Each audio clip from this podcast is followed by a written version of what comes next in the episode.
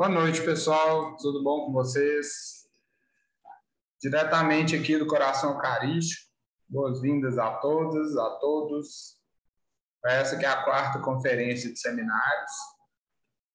É, hoje a gente dá continuidade ao evento, né? A gente vai ter a palestra, do, as sete conferências virtuais do curso, dos cursos de arquitetura urbana da PUC Minas.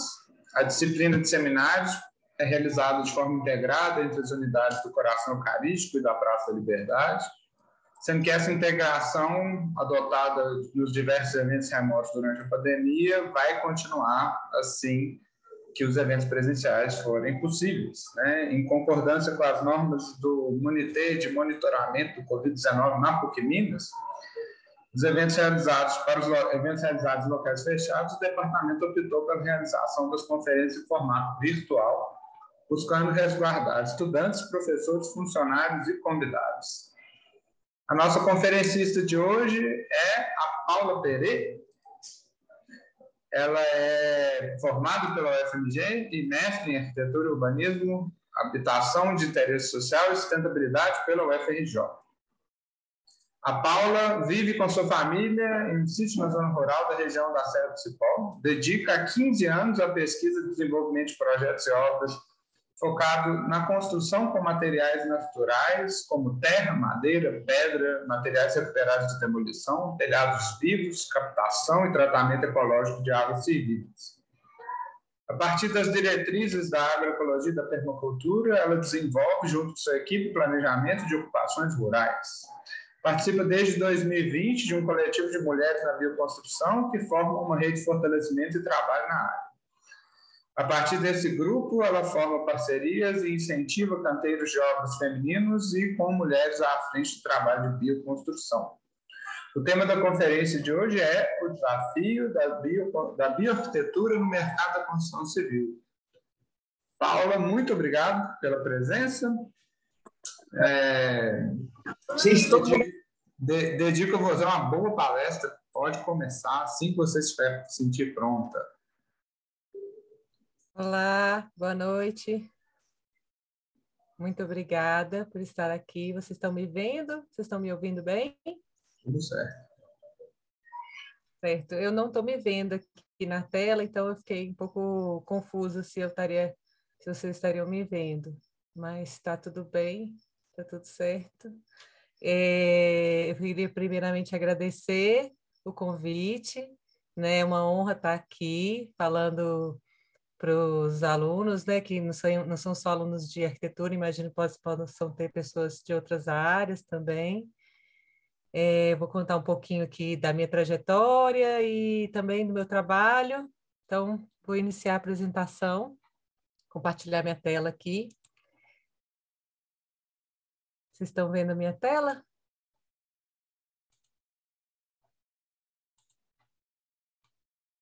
Me dá só um ok se vocês estão conseguindo ver a tela, está uma tela branca. Eu não estou vendo, nem tá me vendo e nem. Ah, isso. Tudo, tudo certo. Tá bom. Então, eu vim aqui falar sobre os desafios da bioarquitetura no mercado da construção civil. É,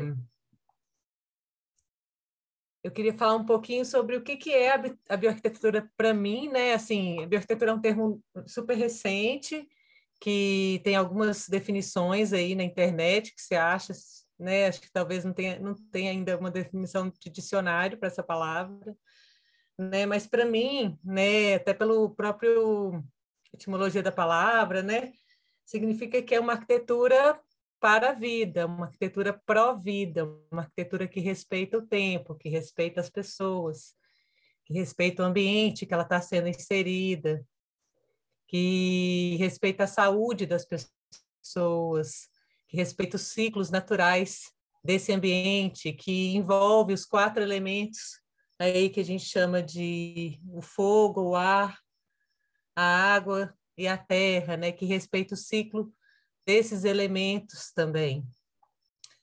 E quando a gente fala sobre isso, né, a gente esbarra né, numa lógica de mercado que muitas vezes, na maioria das vezes, ou talvez nunca respeite nada disso. Então, como que a gente vai inserir um conceito, né, que que é de regeneração, que é de cooperação, né, entre pessoas dentro de uma lógica que é de competitividade, né, que é e aí é que né, surge o primeiro desafio, porque é contraditório, né, mas necessário trazer essa esse esse pensamento contraditório do que seria essa lógica de mercado. Para contextualizar, eu vou trazer um resumo histórico sobre a construção natural, sobre a construção de terra no, no mundo. Né? Esse mapinha aqui é um mapinha da Unesco, que é uma distribuição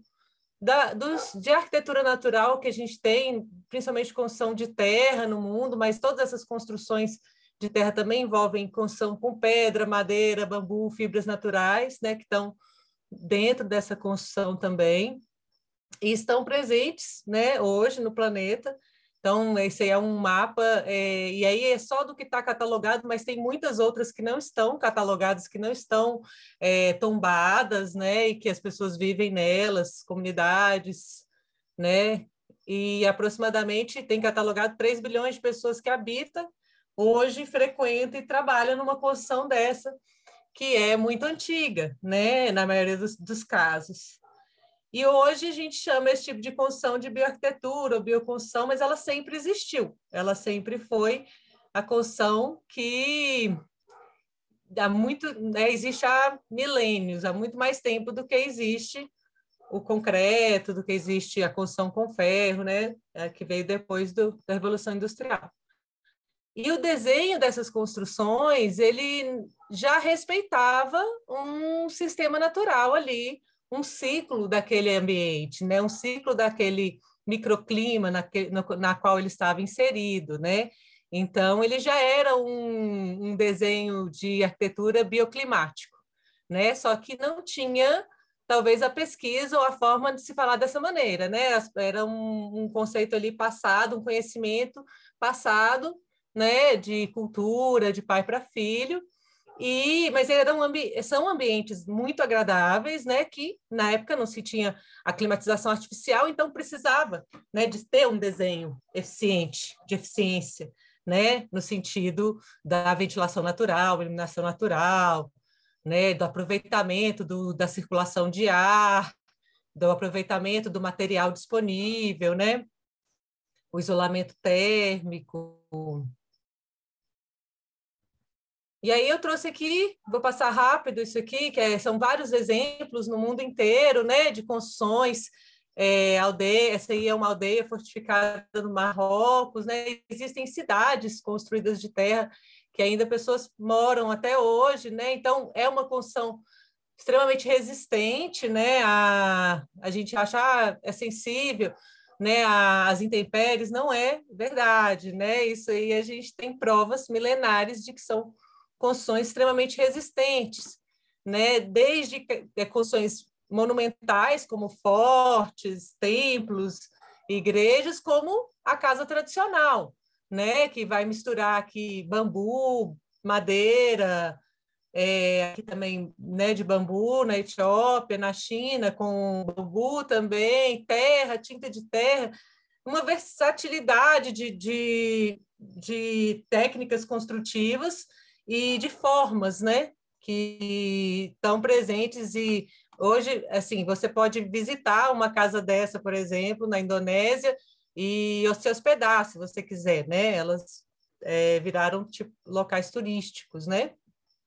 E aí eu trouxe alguns exemplos do Brasil, né? A gente tem Ouro Preto, né? Alguns exemplos de construção, né? Com taipa de pilão, construção com material natural né, com pedra, muita pedra, né, muita fundação de pedra, de pedra seca, né, ainda é telhas que feitas, telhas cerâmicas feitas, né, e assadas em fornos rústicos, né, feitas manualmente. Aqui são exemplos que eu trouxe do centro do Rio de Janeiro, quando eu fiz o meu mestrado, né, eu avaliei o conforto térmico de construções antigas do centro do Rio de Janeiro, né? Como que as pessoas é, tinham, conseguiam ter um conforto numa cidade extremamente quente, no centro, né? Numa cidade extremamente quente, utilizando um alto, ventilação, né?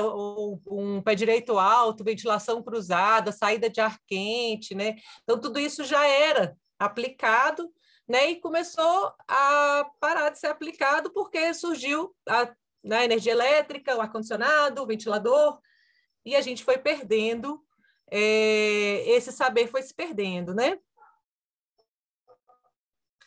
E é a chegada da Revolução Industrial, que trouxe novos materiais, né, como cimento, concreto, aço, vidros, polímeros, que são materiais incríveis, né, porque permite isso aqui que vocês estão vendo, né, que é essa arquitetura da Lina Bombardi, né, que é o MASP em São Paulo, né, que é incrível, né, o que o concreto pode fazer, o que o aço pode fazer, permitiu coisas que a terra, a terra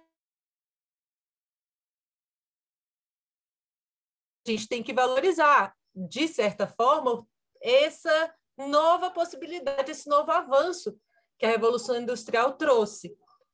Mas a gente usa esse material de, de maneira indiscriminada.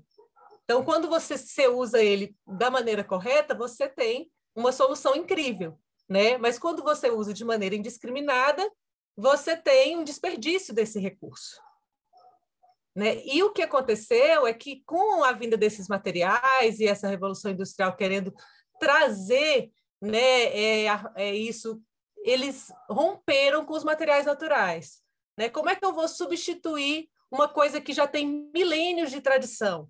Né? Eu crio um sistema, eu crio uma propaganda de que isso é o moderno e o que é de bambu, de madeira, de pedra, de terra é arcaico. E aí eu crio uma ruptura e a construção natural com materiais naturais simplesmente some, né? A partir desse momento, é, ela é banida do, do, do mercado da construção civil né? Em alguns casos chegavam a ser queimadas as casas, né? É, destruídas mesmo as casas de tijolo de adobe, de pau a pique, que ainda até hoje são consideradas construções precárias, né? E afastou o construtor da técnica, né? O construtor de um concreto, quando a gente projeta uma construção de concreto, o, o projetista e o construtor quando a gente projeta algo de concreto, a gente nem sabe ali o traço de concreto, como é que faz a mistura, né? exatamente como é que é a forma. E isso, e também o, a pessoa que, que replica isso, que constrói, ela só replica algo, né? Ela não coloca ali a alma dela, como era feito antes na construção de terra, na construção de pedra, na construção de bambu ali, que tinha um, tinha um impacto sobre o construtor completamente diferente. Eu vou falar um pouquinho disso mais na frente. Mas, ao mesmo tempo que tinha Oscar Niemeyer usando concreto lindamente, né? e outros arquitetos no mundo, tinha um arquiteto contemporâneo a esses, que também era né, moderno, que é o Hassan Fatih, que estava insistindo em construir com terra no Egito. E esse cara, né, quem se interessa pela construção com terra, pela construção natural, os elementos naturais, ele é, vale muito a pena, né? Eu estou indicando já o livro dele aqui, Construindo com o Povo, porque ele não trabalha só com o material terra, mas sim também com o material, é, com a questão social do material, né? Com as possibilidades, né? E com é, a mão de obra, né? Assim, trazendo a consciência da emancipação do material, né? E da, de como as pessoas podem, né, ser, estarem mais autônomas para a construção da própria casa, por exemplo, né, ou dos espaços de convivência, né, utilizando e, e, e não perdendo esse saber tradicional deles, né? Esse livro é muito interessante, eu estudei ele também no mestrado, né, e trouxe muitos questionamentos também sobre essa prática e dos desafios que ele enfrentou, né? É, que se assemelha um pouco até hoje, assim, com os desafios que a gente enfrenta quando a gente insiste em usar um material que é, por muito tempo, né, foi banido e na época dele, né, era assim um horror você continu, usar, continuar usando a terra, né? Você tinha que ser, usar concreto, vidro. Aí, só uns exemplos do tipo de construção que ele fazia, totalmente adequada ao clima, né? Que ele que ele estava colocando aí, essa é uma residência que foi feita no Cairo, né, na década de 80. Esse aí é um espaço de uma escola, né, uma sequência, é uma sequência de unidades, de parte não, é uma sequência de comercial, né, não é uma escola, mas ele também construiu uma escola nesse mesmo lugar, em Bares. E ele traz elementos da arquitetura moderna, mas, mas com, com as técnicas construtivas tradicionais. E aí veio, na década de 70, a crise do petróleo e o impacto ambiental, e também uma crise alimentar com a crise do petróleo, né?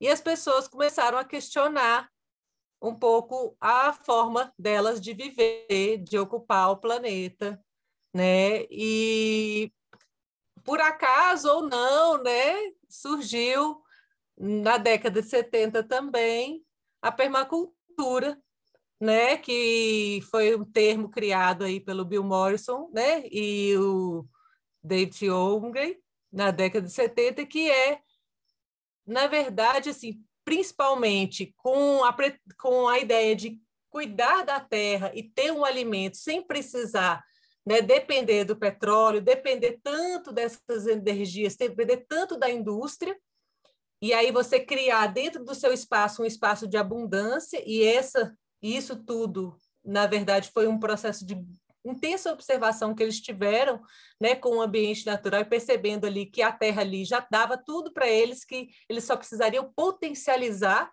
aqueles recursos em vez de exaurir aqueles recursos. Então, eu vou trabalhar com a terra a favor dela, observando ela para potencializar o que ela já está me dando aqui de abundância. Né? E, pra, e, e o que eu produzi, eu não vou, o que tiver de excedente, eu vou compartilhar. É, mas eu vou pensar de maneira inteligente, eu não vou brigar com a natureza, eu não vou tampar ela, eu não vou querer eliminar ela, eu vou trabalhar com ela, porque não adianta a gente tentar eliminar a, o, o, a natureza, o inseto, a planta, a erva daninha, o que quer que as pessoas chamem, né? Isso, porque ela vai brotar, em poucos minutos ela vai brotar novamente né, ela vai romper o cimento, ela vai romper o concreto. Ela, é, em poucos minutos, não, em algum, às vezes em dias, em horas, em anos, né, é, muito, é uma força muito grande. E, e a, a permacultura ela, tem, ela veio resgatar esse pensamento, que era o pensamento antigo das comunidades, né, de entender, de respeitar e de trabalhar junto com o que os recursos naturais já estão te dando ali. Né? Então, os três é, pensamentos principais, que são cuidar da terra, cuidar das pessoas, cuidar do futuro, já estão indo contra a lógica da, da produção intensa, da revolução industrial, né, do consumo desenfreado, né, já tem, e aí eles se abrem para outras, né, outros parâmetros aqui, outros conceitos que é observe esse ambiente, interaja com ele, capte e armazene energia, né?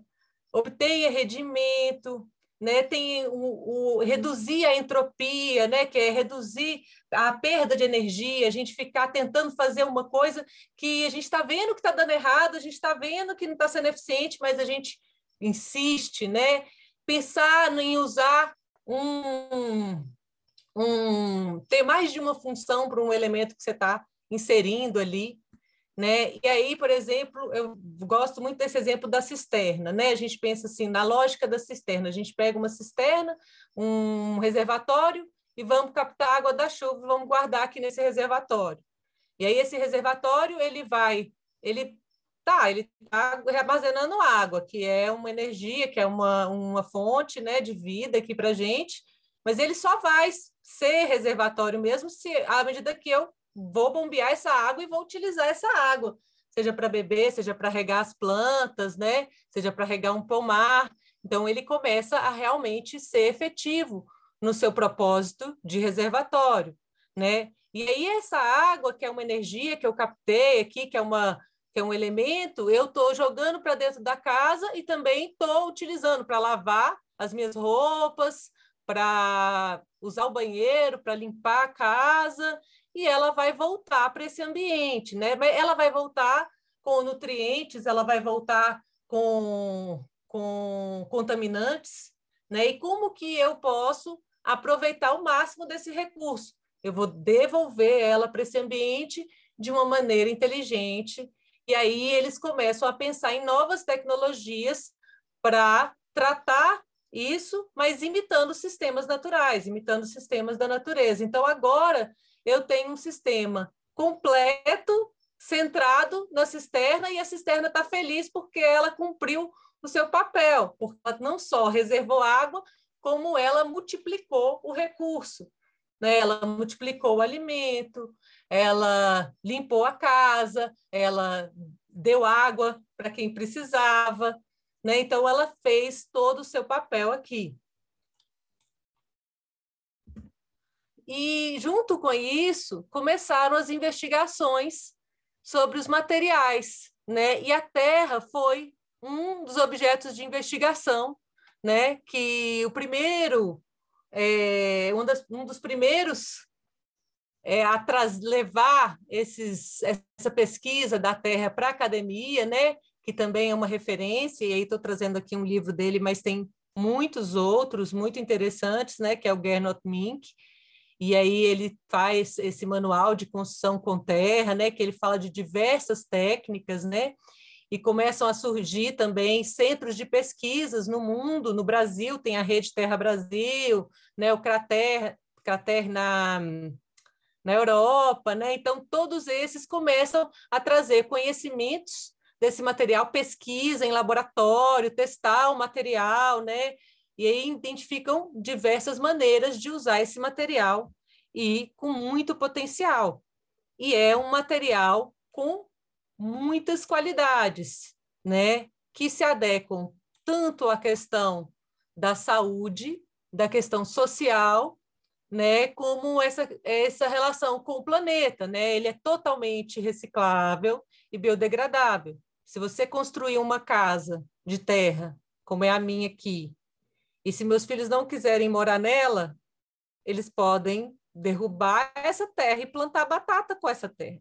Essa é uma frase do Gernot Nick, né? Mas é, não é minha. Mas é a lógica, né? É, e esse material eles também podem tirar daqui e reconstruir uma outra casa de uma, com uma outra forma.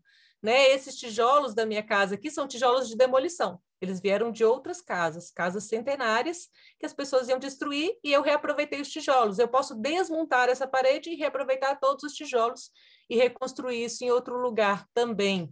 Posso fazer dessa maneira, né? No caso dessa tecnologia aqui. É totalmente apropriável, né? Você consegue ensinar as pessoas a fazer e as pessoas podem, com o que você ensina, criar outras técnicas a partir da primeira que você mostrou, né? Ele regula a temperatura do ambiente. Então você tem aí uma uma inércia térmica porque é uma parede é, grossa, mais grossa, é uma parede mais densa, né? Pela densidade do material, essa parede demora de esfriar e também demora de, de aquecer. Então, você tem dentro de uma casa com desse material, você tem uma temperatura mais estável. Absorve contaminantes, né? Todo mundo sabe que a argila tem capacidade de filtrar. Então, pode absorver contaminantes que podem estar na fumaça, né? Podem ser tóxicos. Filtra radiação eletromagnética. É, tem alguns clientes que chegam falando sobre isso. Ah, eu go gostaria de ter uma construção de terra, porque além dela regular a temperatura, além dela regular a umidade, ela também vai filtrar aí ondas eletromagnéticas que as, algumas pessoas têm a consciência de que isso, que está exposto a isso o tempo inteiro, não faz bem para a saúde delas. Né? Regula a umidade, Né? Ter uma parede de terra em casa é como você ter um regulador, um desumidificador natural, né? Porque ela vai, quando o ambiente está muito úmido, absorver essa umidade e quando o ambiente está seco, vai liberar essa umidade para o ambiente. E reduz o impacto ambiental da construção civil, que é gigantesco, né? E reproduz essa abundância, que é a abundância natural, da que é a natureza por si só é abundante. Só você parar um tempo e observar uma floresta, né? Como que ela funciona, sem nenhuma sem a intervenção ali do homem.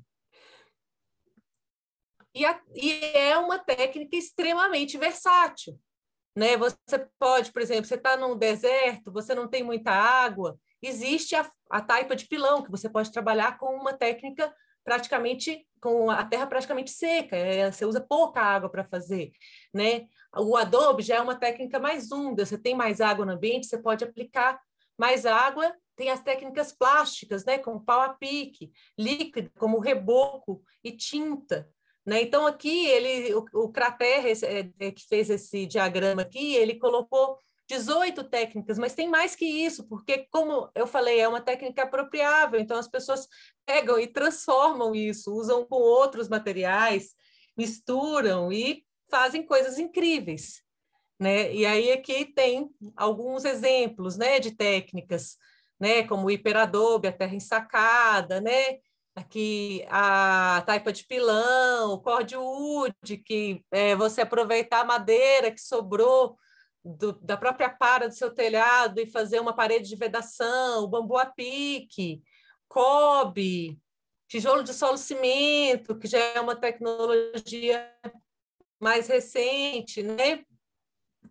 E eu trouxe também alguns exemplos de arquitetura contemporânea, né, que utiliza desses materiais, né, como base, que é, é essa escola da Ana Eringer, em Bangladesh, ela de adobe, de cobre, com bambu. Essa casa, que é muito curiosa, que ela é toda em estrutura metálica, então ela mistura, mistura estrutura metálica e a, é um, uma espécie de, de, de taipa de mão, só que com uma malha de ferro. Né? Então, permite que você faça né, é, uma forma diferente do que você conseguiria fazer se fosse uma construção só de terra, né? E mas utiliza a terra para porque a terra também protege o ferro, né, dentro dela. Ela protege ele da corrosão, né? Assim como protege o bambu, protege a madeira. O Querer, né, que ganhou o prêmio aí é, de arquitetura e ele consegue é, de maneira incrível trazer uma qualidade para os seus projetos, né, de que são projetos muitos são sociais e envolve a comunidade no processo, então não, não é um processo industrializado da construção desses tijolos, por exemplo, né? envolve toda a comunidade no processo construtivo. Né? Também vai misturar as tecnologias, tem o concreto, tem o ferro, tem a telha, tem a telha de zinco, né? mas ele resgata essas tecnologias vernaculares, esses saberes vernaculares. Então, a bioarquitetura ela traz esse resgate e traz é, e aproveita as novas, novas tecnologias. Então, ela usa de maneira consciente essas novas tecnologias que a Revolução Industrial trouxe, novas tecnologias construtivas. E em 2020, a gente teve uma outra crise, né, que foi a pandemia, que foi uma crise de saúde, de formas de vida, né? Uma desconex... e as pessoas se sentiram desconectadas muitas vezes em seus ambientes, né? E confinadas. E isso trouxe também uma reflexão, uma reflexão muito grande sobre a forma como a gente ocupa, como a gente mora, como a gente se alimenta, né? A forma como a gente ocupa o mundo, né? E a bioarquitetura, ela vem, né, e aí junto com os conceitos da permacultura que eu trouxe, né, porque ela, ela engloba esses conceitos, né, ela vem como uma resposta um pouco a essa crise ambiental e de saúde. Né? Então, vem essa valorização intensa dessa bioarquitetura, que já tinha começado com essa primeira crise, né? e aí as pessoas foram esquecendo, veio uma segunda crise e as pessoas voltaram resgatando né, a importância de ter um ambiente saudável, né, um ambiente integrado, né, de não estar tão distante do ambiente natural, né, de, do saneamento ecológico, né, de, de aproveitar esse recurso, né, de aproveitar todos os recursos que a gente tem.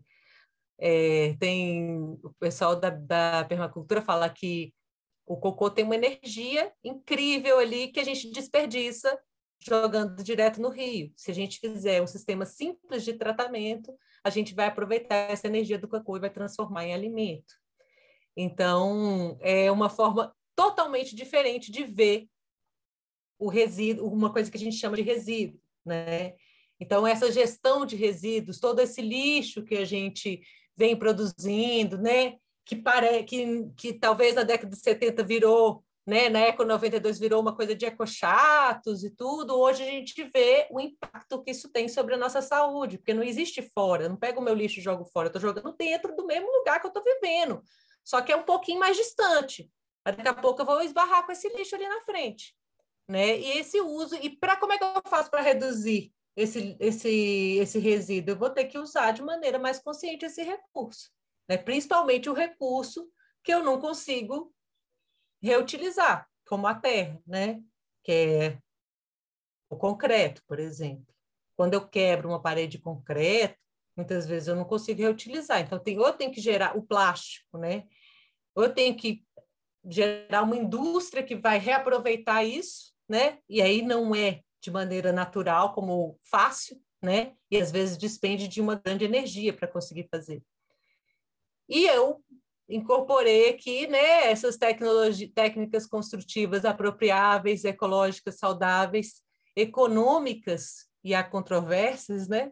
E socialmente justas também há controvérsias, né? Porque tem gente que hoje gourmetizou essa questão da bioarquitetura e levou para um, um local onde só quem tem recurso financeiro poderia ter acesso a isso, né? E não é para ser assim, né? Não é para ser por esse caminho.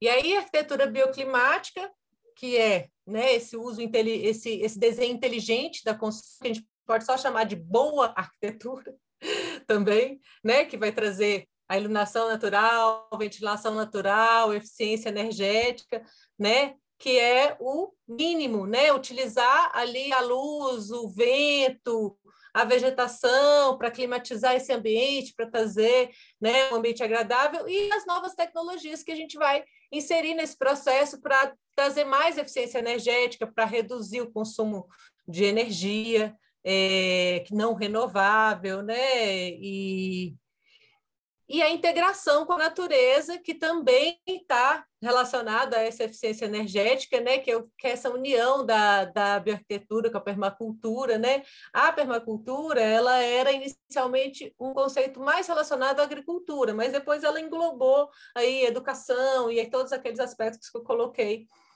na, naquela mandala deles lá. Né?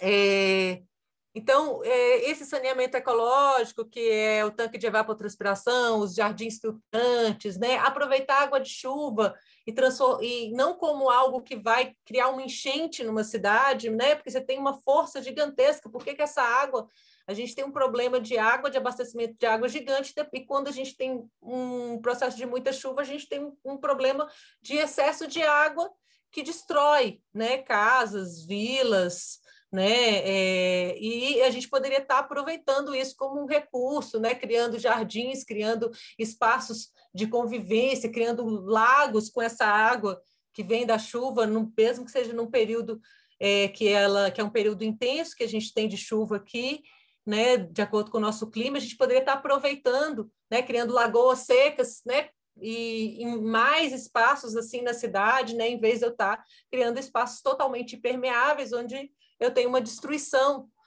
intensa com essa chuva, na verdade, né?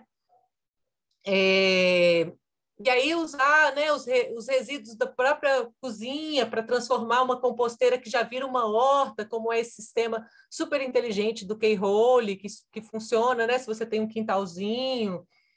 É, os telhados verdes, que também são tecnologias que são isolantes térmicos, né? tem mais de uma função, tem uma função né, de um conforto visual também, mas também um conforto térmico da casa, você pode plantar ervas aromáticas ali e um aproveitamento de espaço, se você não tem muito espaço para ter uma alguma plantação verde ali no seu ambiente, você pode aproveitar o seu telhado para ser esse esse lugar, esse local, né, que vai trazer também saúde para sua casa.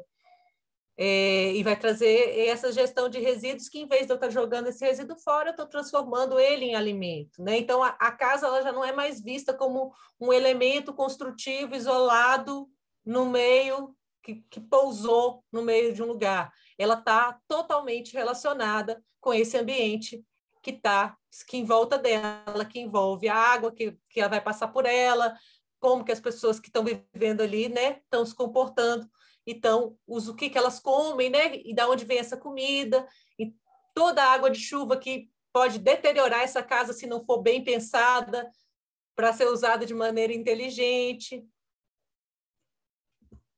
E aí aqui só trazendo esse exemplo, né, dessa cartilinha simples, né, que é um sistema é, fácil, né, de, de você usar esse, esse, essa energia do cocô e transformar em alimento, né?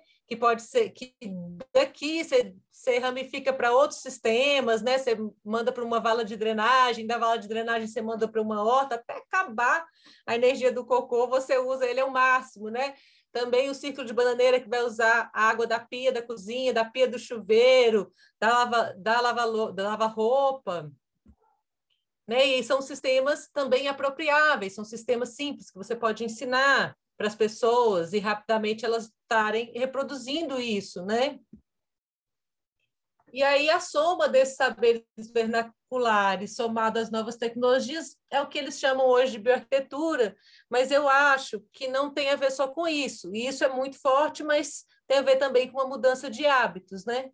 Essa foto aí é a foto da minha casa, no primeiro módulo dela, é, com bastante material de demolição, as janelas, né? Os tijolos todos são, toda, quase todas as paredes são, são de tijolos de demolição, que são de outras casas aqui da região.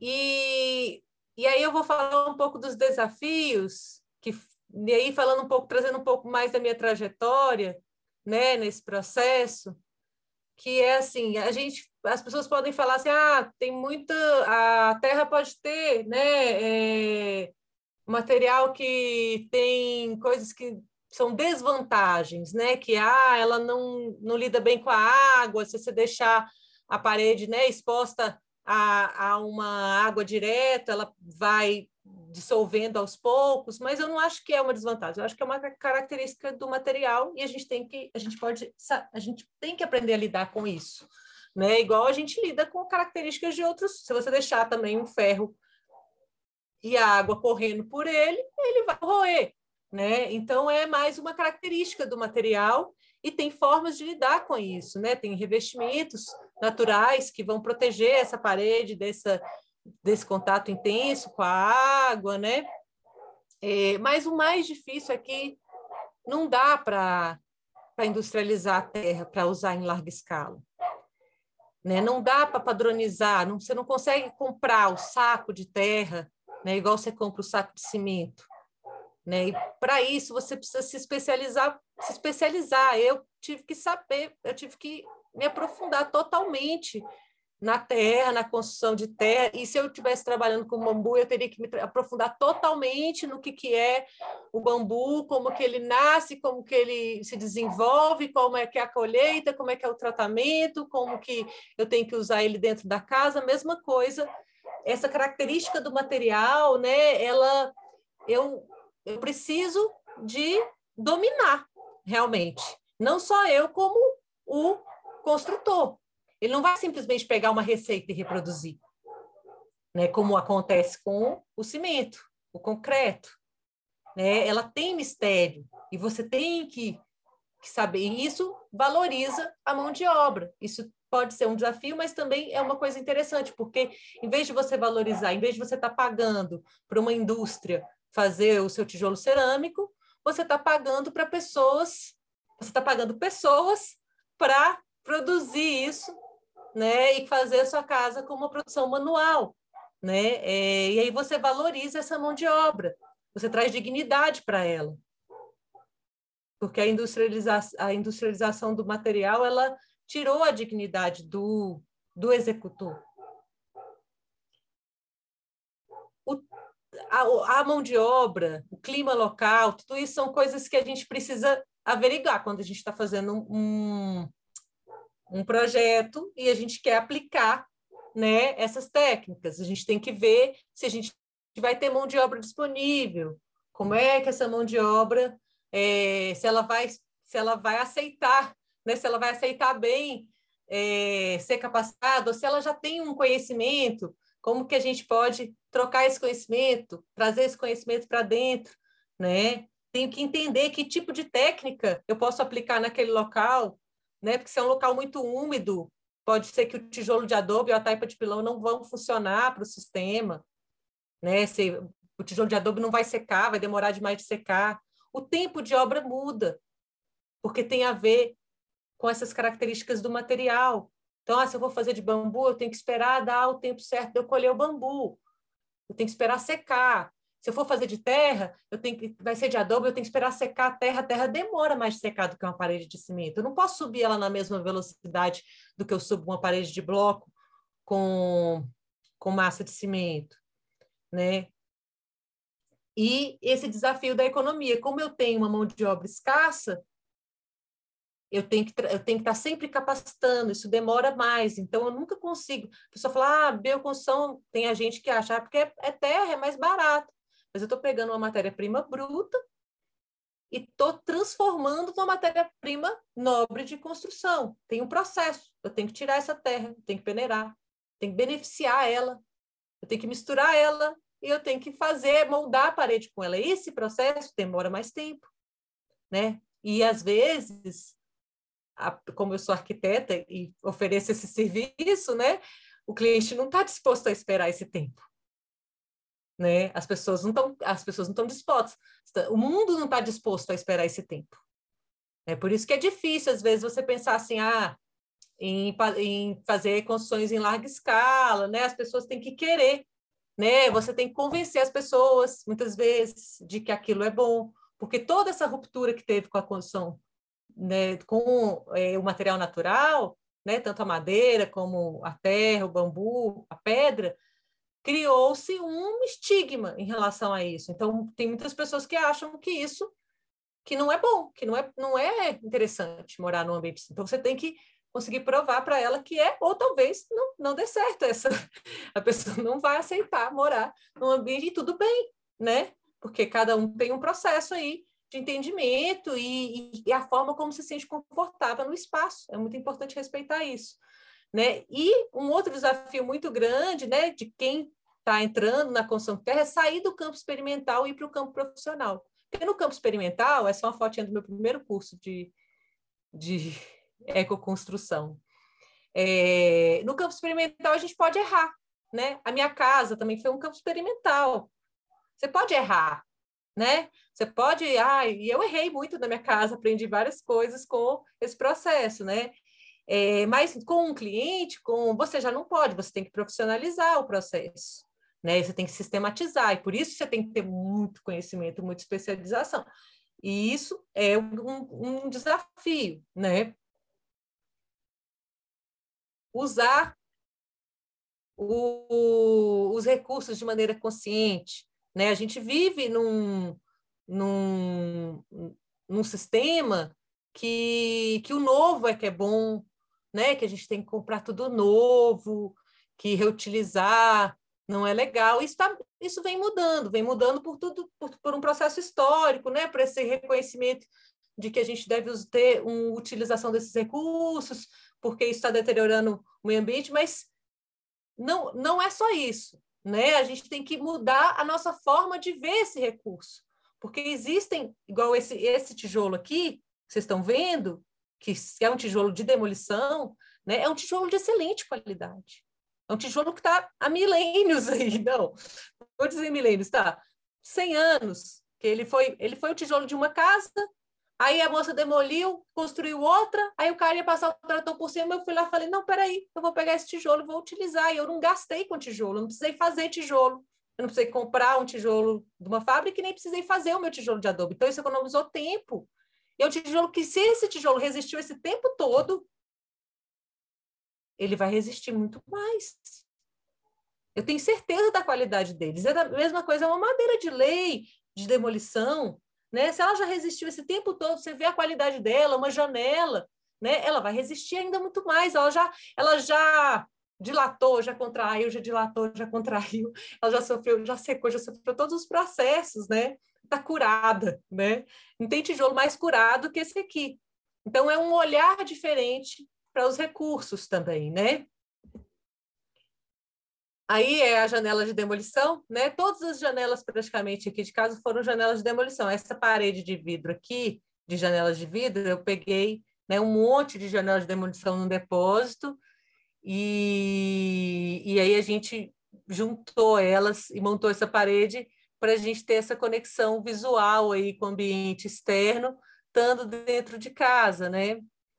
Essa é a parede de tijolos de demolição, que são tijolos disformes, né? Não são tijolos do mesmo tamanho, são tijolos de mais de uma casa, então são tijolos de tamanhos diferentes que não dão aquela imagem, é, talvez que as pessoas estão esperando, assim, que algumas pessoas vão ter de estética do que, que é para ela, do que deveria ser, né? E eu poderia também rebocar essa parede toda, deixá-la lisinha, né? Mas por uma questão de economia de tempo, a gente fez um reboco rústico, né? Fechou as frestas e deixou as ondulações naturais da parede, como vocês estão vendo. Não sei se vocês estão vendo, mas é a parede aqui da onde eu estou, do quarto que eu estou.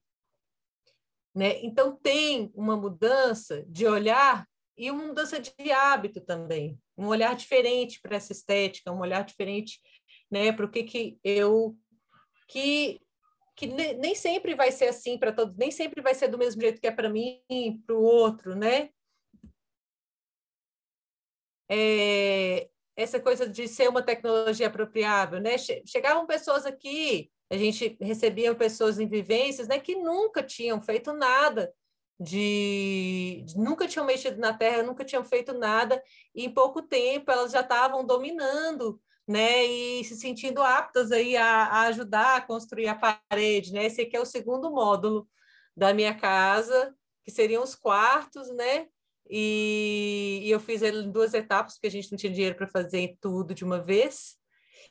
E também a gente ainda tinha bastante tijolo de demolição e as janelas de demolição. Essa janela, na verdade, era uma janela dessas de guilhotina que eu coloquei um, um pivô e fiz uma, uma, janela pivotante. Né? Os marcos também, a gente tem algumas janelas vinham com marcos, mas nem, nem todas tinham marco. Então, a gente fazia um marco de, de dormente ou de madeira, a gente aproveitava a bandeira, porque é bem mais barato você comprar só a bandeira da janela do que comprar a janela toda pronta, né? com a caixa e tudo, nos depósitos. E aí, depois que deu certo, né, fazer a minha casa, fazer o experimental, fazer os cursos e tudo, eu comecei a fazer isso para outras pessoas, né, que compravam essa ideia, que, que, que, acreditavam nesse processo, né? E essa foi uma das primeiras casas que eu fiz aqui na região da Serra do Cipó, né, que eu fiz o projeto, indiquei os materiais, né, que é uma casa na Lapinha. Mamãe tá na reunião. Gente, só um minutinho aqui. Tá bom. Mamãe tá na reunião. Mamãe tá na apresentação dele aqui. Já vou, já vou te atender. Temos uma presença especial aqui na. Se precisar, se, se precisar, põe, põe a cria para aparecer aí também, Paula. A gente sabe que você já está tá no, no tempo extra e aí. Ele aí, já está aqui. Já. então, Faz aqui são. Não tem problema, não. São outras é, construções, né, que eu fui Quero, agora a mamãe não pode. Mas deixa eu só falar uma coisa com você. Olha essa casa aqui. É, foi a mamãe que projetou, a mamãe que construiu, foi. Vai lá falar com o papai? Não, não. Por favor. Então, aqui são outros exemplos, né, que a gente fez, e, e aí a gente foi vendo que essa questão do tempo pesava demais no processo. Então, a gente pensou né, em já mecanizar alguns processos, de tentar aproveitar, utilizar a betoneira, né? Então, é, a mecanização para tornar viável, né? Também tem outras. É... Peraí só um minutinho. Agora vou ter que dar um pause mesmo, não teve jeito. Falei para você que É duro. Tá na hora, tá na hora dele brincar com você, né?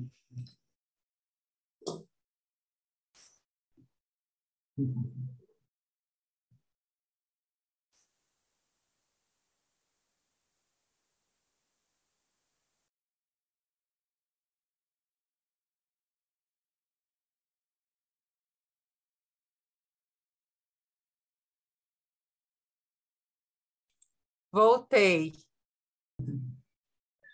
Desculpem. Não, sem, sem desculpa. Então, assim, um processo hoje, né, que, que essa mecanização do processo, né, eu acho que é inevitável para a gente conseguir, assim, tentar adequar um pouco essas questões da, da até, por exemplo, para o feminino, né, a gente não tem ferramentas, eu que trabalho com mulheres, né, não tem ferramentas adequadas para mulher. Então, a própria colher de pedreiro, a, tudo é, é tudo muito grande, pesado, então, é, eu acho que tem ferramentas que a gente precisa adaptar. Né? Não existe uma betoneira própria para a terra, a betoneira é feita para o cimento. Né? Tem algumas pessoas que já desenvolveram alguns equipamentos é, próprios para a terra, né? em locais onde a construção com terra é mais. Até o bambu também, né? ripadores de bambu, e várias outras, outras ferramentas que precisam ser adequadas a esses materiais. E faz parte desses desafios de introdução da bioarquitetura no mercado, né, da construção civil, tentar trazer essa adaptação. Né? Apesar de que, desse, que esse processo de mecanização ele tira um pouco a autonomia em determinados casos onde a pessoa não tem acesso a, a energia elétrica ou a, a, um combustível que vai fazer aquele, aquela ferramenta rodar, né? É, aqui, igual o sistema antigo da taipa de pilão, que era totalmente manual né, e artesanal, e hoje o sistema novo, né, que, que utiliza esse é, compactador pneumático, né, a própria peneira, porque peneirar é uma das tarefas mais difíceis né, da, da, da construção com terra, né, e às vezes, pra, dependendo do tipo de técnica, você tem que peneirar muita parede de taipa de pilão, é muito, é caminhões, de terra que você vai peneirar, caminhões mesmo. Então, é, essa mecanização torna o processo um pouco mais leve também, né? E, e agiliza, né? Então, eu acho, eu acho válido trazer isso como algo que, que, em determinados contextos, é importante a mecanização mesmo do processo, sabe? Facilita bastante. É, cadê? E aí tem esse questionamento, né? Será que a gente tem que adequar? Como que a gente vai adequar esses, todos esses parâmetros da bioarquitetura ao mercado da construção civil para ser competitivo nesse mercado, né? Para isso a gente precisaria de muito mais tecnologia e pesquisa, né, dentro desses saberes vernaculares e trazendo novas tecnologias para tornar isso viável, pensando no contexto atual da construção civil, né? E nessa velocidade que se produz e que e da necessidade de produção em velocidade, né? Mas ao mesmo tempo eu me questiono se a gente não deveria adequar o mercado da construção civil que, se deveria, que deveria se adequar aos parâmetros da bioarquitetura. Né? Eu acho que a gente é, eu deixo essa questão aí, mas já chegando, já trazendo um pouco, a gente não vai jogar fora tudo que, que a gente teve de, de evolução tecnológica, né? E, e, inclusive de materiais novos e tudo. Mas é uma conscientização, é uma porque esse mercado ele também é movido por um por um público, né? A bioarquitetura só cresceu, né? E eu senti isso muito forte, né? Quando as pessoas começaram a querer isso e buscar isso, né? Eu não sou eu que vou criar, eu sozinha que vou criar o mercado da bioarquitetura, né? O mercado da, desse tipo de construção. As pessoas têm que buscar isso e elas buscam por algum motivo.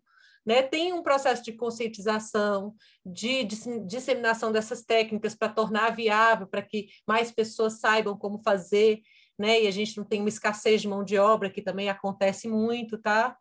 É, a gente projeta, faz tudo lindo, maravilhoso, mas na hora de executar não tem quem faça, né? E aí, às vezes, você tem uma equipe que você vai capacitar, mas a cara falou, ah, eu não vou picar palha, eu não vou mexer com esterco.